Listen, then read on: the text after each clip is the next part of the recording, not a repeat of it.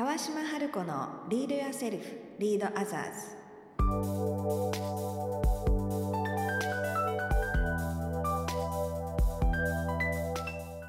この番組は新時代を生きるリーダーのためにリーダーシップの高め方トップリーダーから学ぶマインドセットやスキルリーダーシップに関する世界の最新情報をお届けする番組です。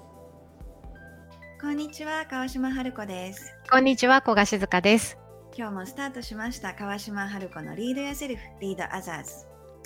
今回の配信では、えー久しぶりに私が春子さんに質問というか相談をさせていただく形で、あの、お話を伺っていきたいと思うんですが、実は春子さん、あの、私、スピーチコンサル、話し方とかコミュニケーションのコンサルをしていく中で、最近結構、あの、部下の方とのコミュニケーションという切り口でご相談いただくことも多いんですね。で、私の専門はあの話し方コミュニケーションっていうことなんですがぜひ、はい。今日春子さんにお伺いしたいのが管理職になった女性の方からのご相談だったんですがね、だったんですけれどもあの部下の方がこう自分が思うようなこうレベルで成長していってくれずにこう、まだまだなんかいつまでそんなことでつまずいてるのとかいつまでそんなミスしてるのっていうようなことであの、まあ、怒られてばっかりいたりとかこう本人もこうちょっと投げやりになってしまったりとかして私はちゃんとやってますなんかこう私はいいと思ってやったんですけど何が違うんですかみたいな感じでちょっとこううまくギクシャクしてしまってるっていうご相談だったんですね。でそういう時に、うん、この相談だったら春子さんなんて答えてくださるんだろうと思ったので今日ちょっと聞いてみたいなと思ったんですが。うん、わかりました。ありがとうございます。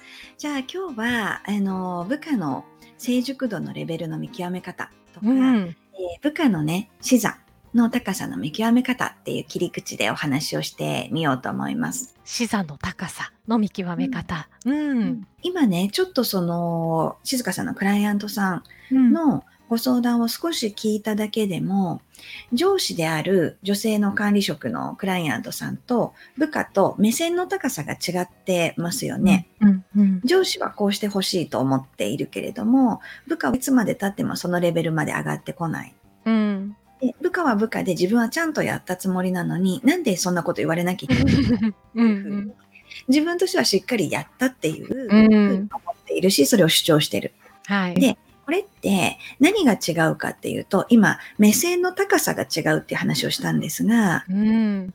うん、ここってちょっと見落としがちで、あのーこのね成熟度とか視座の高さっていう言葉を私はよく使うんですけれどもええ。目線が違う目線の高さが違うっていうことは、例えばマンションだとうん。1階に住んでる人が自分のベランダから見える景色と、うん2階の人3階の人4階の人5階の人うん。全然見える景色が違いますよね。確かに。うん。それと同じで人間も、えー視座の高さが違うとうん。見える景色の広さが全然違うんですよ。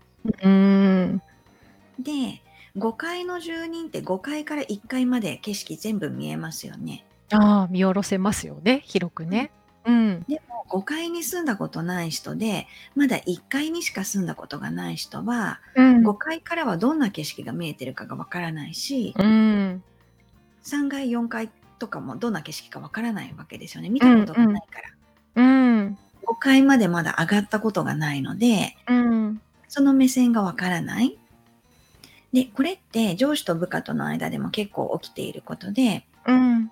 うん、上司は1階、2階、3階、4階、5階って順順を追ってここの階層を上がっていったわけですよね。うんですね。うん。自分を成長させていったから。うん。でもはまだ1階にしかいない場合、うん。自分が見てる目線では当然正しいことをしたと思っているんだけれども、うん。でも、えー上司が求めている上司が見ている誤解の目線っていうのが見えないわけなので、ええ。同じ日本語を話しているんだけれどもここが噛み合わない。うん。なので見えているものが全く違うのと自分が見えていないことにまだ部下が気づいていない可能性が高いですと。確かに。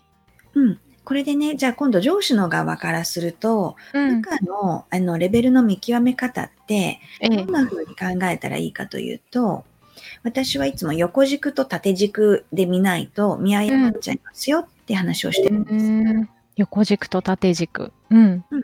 横軸って何かというと、あの、このポッドキャストの放送でも、えー過去に何回かね、えー18回目ぐらいかな、18、19、20回ぐらい。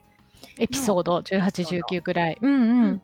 で、えープロファイルの話をしてるんだけれども、うん。人ってそれぞれに違う強みがあって、思考傾向とか行動傾向が違いますよと。はい。なので、部下一人一人タイプが違うし、上司である自分とも同じタイプの部下もいれば違うタイプの部下がいるので、うん。プロファイルをちゃんと見極めて、で部下に合った指導の仕方とか、うんうん。えー指示の仕方をしてあげると効率的ですよ、効果うん的ですよ、うんっていう話を過去にも何回かしてると思そううんですね。その人それぞれにあの強み、いいところとか個性もあって、それがこうタイプによって出方が違うっていうことですようん。ね。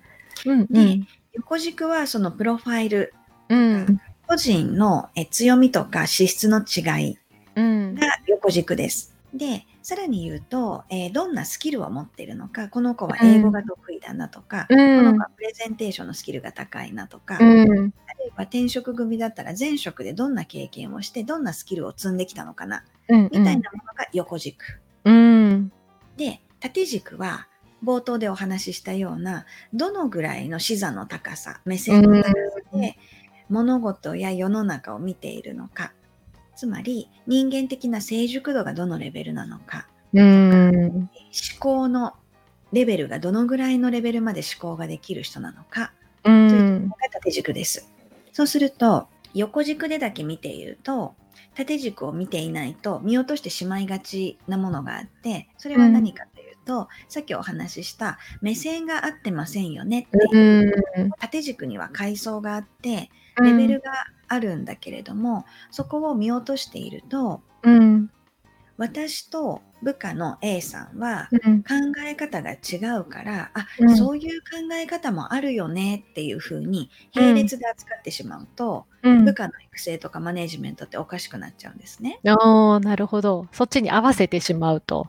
そう。うんで、プロファイルの考え方とか横軸の考え方って人はそれぞれ違う考え方があったり、違うものの見方があるっていう、ある意味フラットな世界なんですけれども、でその違いを、まあ、良いものとして扱ってそれをどうやって掛け算していくかとかっていう見方をするんだけれども、同じプロファイルの人でも1階の住人と3階の住人と5階の住人がいるっていう見方をするのが縦軸です。うん。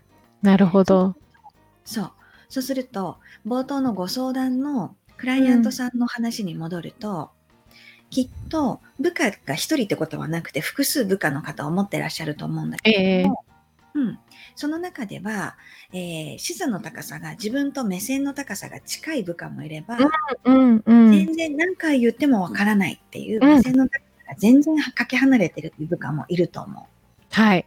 おっしゃる通り。うんうんそうすると A さん B さん C さん D さんって4人部下がいたら A さん B さん C さんの3人は自分が5階に上司がいるとしてうん4階ぐらいまで目線の高さが上がっていれば、うんワンフロアしか違わないから、うん見てる景色がなんとなくわかるわけですよね。そうですね。同じ感覚でこう話せたりとか。そうで、うんあともう1回分4階から5階の違いは想像で埋めるってことができるわけ。うんうんうんでも D さんだけ1階の住人だとすると、うんもう4階分離れちゃってるから、うん5階の上司と。何を言ってるのか全然わからないわけですよ。想像するっていうのも遠すぎる。お互いに。そこがフラストレーションになっていて、うんねそんな考え方もあるよねではちょっともそうですね。うできない済まされない。うん領域になっていると。うんうんで、これは上司になれば必ず目線が上がるかというと必ずしもそうではないし、生きている年数、つまり年齢が上がれば上がるほど視座が高まるかというと必ずしもそうではない。なるほど。うんうん同じ部下で A さん、B さん、C さん、D さんが同じ30歳だとしても、目線の高さを自分でこうトレーニングをして、うん。視座を上げてきている部下は、上司であるクライアントさんの話がより理解ができて、うん。もう自分は1階でこういう景色が見えているんだっていうことばかりうん。主張している状態の人は1階にずっとステイしている状態。うん。うん。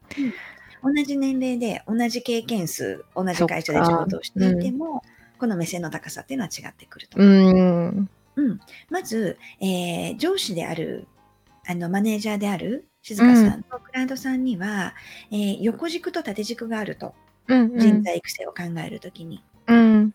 縦軸というのは階層になっているので、うん。その階層の違いを見極めることによって部下の育て方とかどの仕事を誰に任せるのが適切なのかという判断の軸が生まれますよっていうことをまず一つお伝えしたいなるほどね。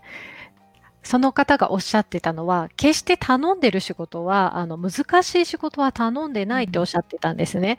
で、そのスキル的には、そんなに無理難題言ってるわけでもないのに、どうしてできないんだろう、なんで何回言っても伝わらないんだろうっておっしゃってたんですけど、そのスキルというのは横軸で見ていて、そこはもしかしたらもう満たしてるかもしれないけど、それをこうちょっとどういう視点からその仕事なりこう頼まれたこととかをねどのレベルでやるかとかその視点が違うってことがまず前提に理解してなきゃいけないってことですかね。そうそうそう。うんうんうん伝え方、うん説明の仕方っていうところだけの話ではもうなくなっているので、うんうん同じ日本語でやり取りしてるから言ってることは分かってるはずなんですよ。うんうんうんでスキルレベルとしては難しい仕事ではない。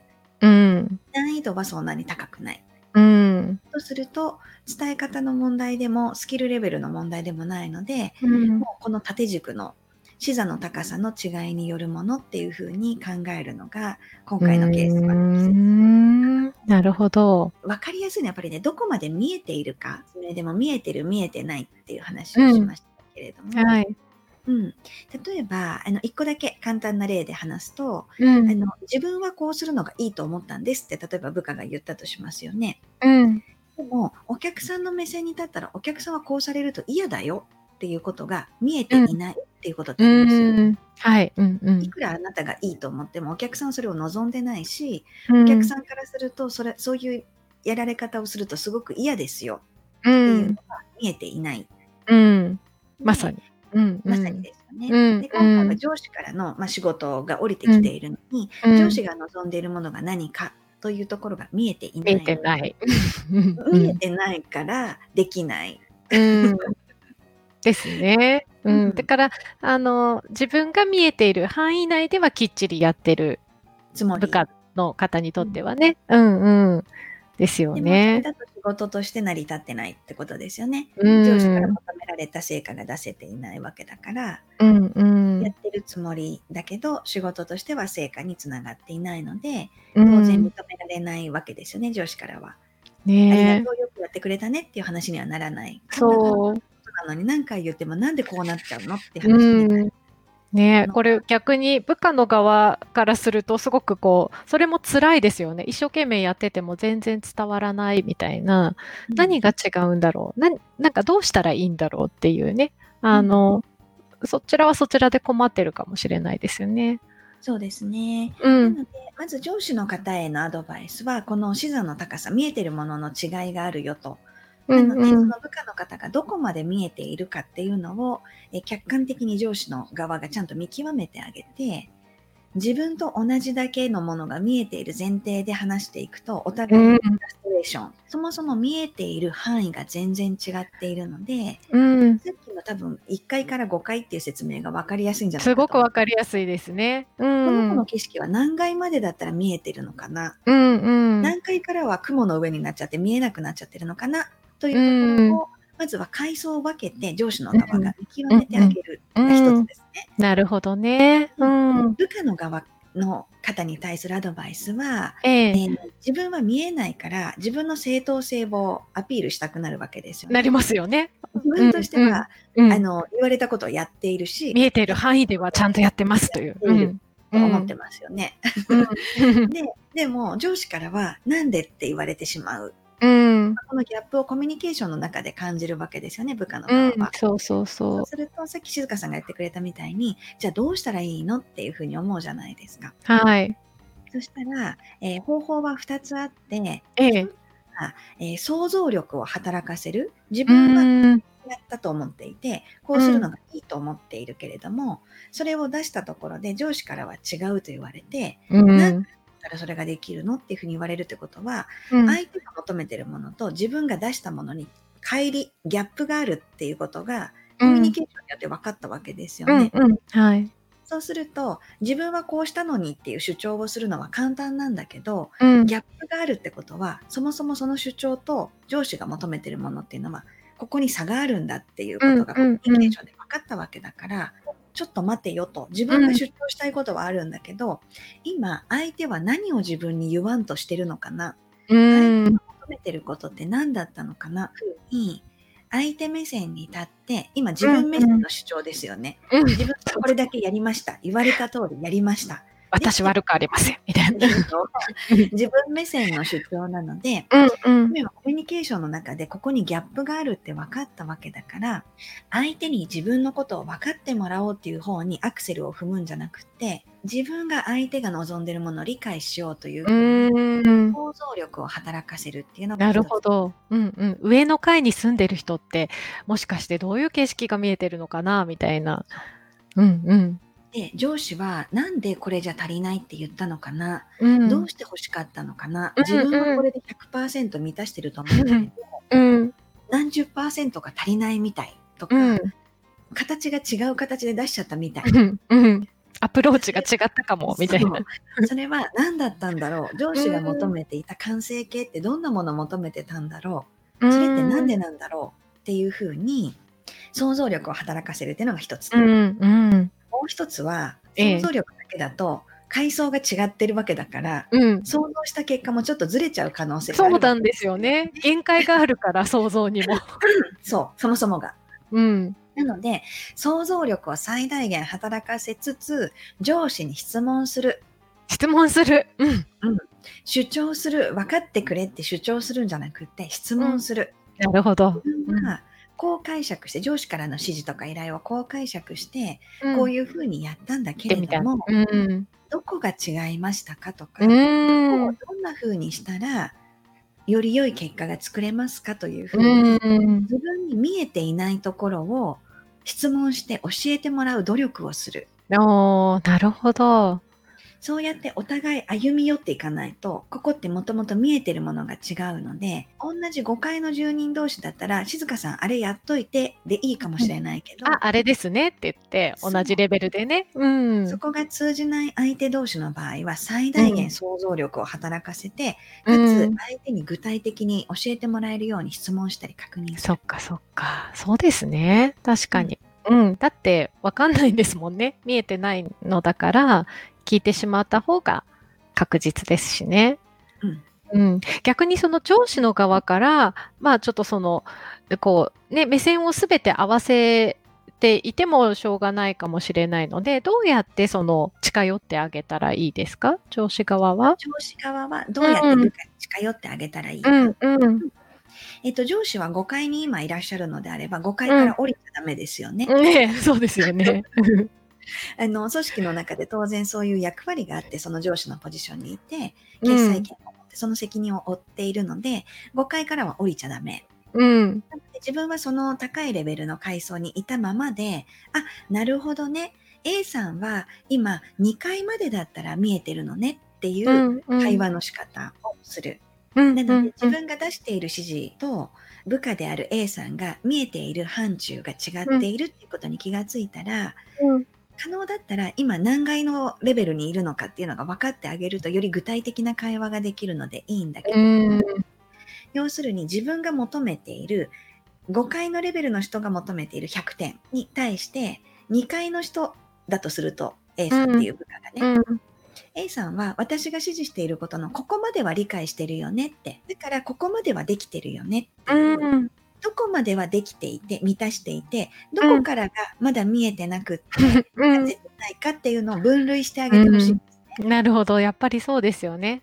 うん。ちょっと細分化してこのステップまで来るにはあともう一回上がるには こうこうするとか、まあ、気づかせてあげたりとか。うん、そう。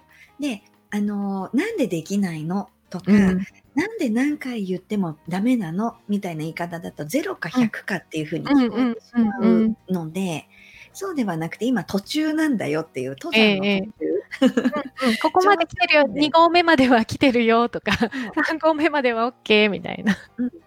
なのでどこまで来ていてどこまでが本人が見えていて、うん、どこから先が見えていないのかというところをきちっと細分化して分類してあげるっていうのがファーストステップかな、うん、女子の方は。うん、その上で今2合目まで来てるんだったらあと 3, 3回分あるから、うんうん、3回4回5回まで上がってこない。けないから、うん、えー、というそのプロセスとそこを登るためにはどうしたらいいかという方法論上り口階段はここにありますよエレベーターはここにありますよもしかしたらそもそも筋トレしないと上がれないかもしれませんよ。うん、確かに。